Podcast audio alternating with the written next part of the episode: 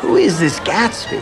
He was a German spy during the war. No, no, no, no. He's the Kaiser's assassin. I heard he killed a man once. It's true. Kills for fun, free of charge. He's certainly richer than God.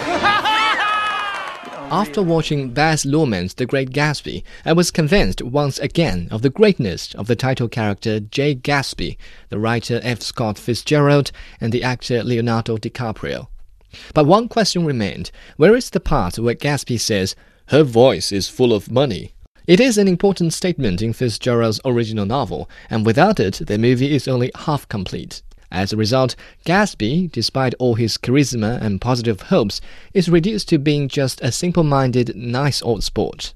Daisy Buchanan, the golden girl. A breathless warmth flowed from her, a promise that there was no one else in the world she so wanted to see. Do they miss me in Chicago? Uh, yes, um, um, at least a dozen people send their love. How gorgeous. To a certain extent, Baz Luhrmann was the best candidate to adapt the great American novel into a movie, and he's by far the most successful. I can think of no one else who could better recreate the kind of lavishness portrayed in the novel with regards to Gatsby's mansion and the character of Daisy Buchanan.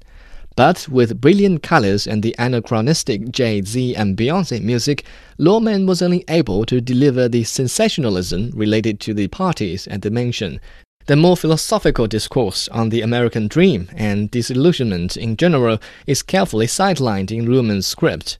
The director's only attempt at broaching this aspect is to introduce narrator Nick as a patient in a sanitarium, an interesting reference to the author's own life experience. He bought that house to be near her.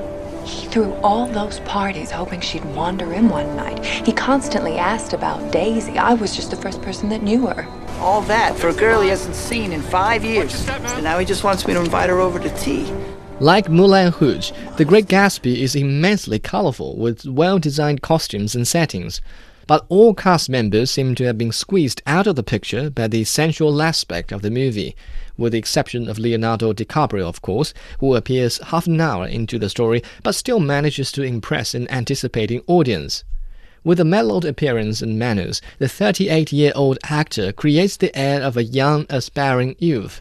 This is not prescribed in the novel, but still fits Luhrmann's simplified interpretation. What kind of a row? Are you trying to cause in my house, anyhow? He isn't causing a row, you're causing a row. Carey Mulligan could have been an authentic Daisy if the script allowed for a deeper study of her character. Australian Elizabeth Debicki is physically attractive, but she lacks the air of a proud female golf player in the 1920s, and her appearance is all too fleeting. Tobey Maguire's boyish look is compatible with the fledgling banker on Wall Street, but when surrounded by Gatsby's party guests, he suddenly finds too much wantonness in his big eyes. Otherwise, his portrayal as the narrator and depressed mental patient is fair enough. I remembered how we had all come to Gatsby's and guessed at his corruption. While he stood before us, concealing an incorruptible dream. To sum up, Baz Luhrmann has delivered a decent adaptation of the great American novel with emphasis on the extravagant life of Gatsby. Unfortunately, Gatsby himself couldn't care less about it, and neither does a mature reader. Hopefully, the Chinese moviegoers will appreciate Luhrmann's style.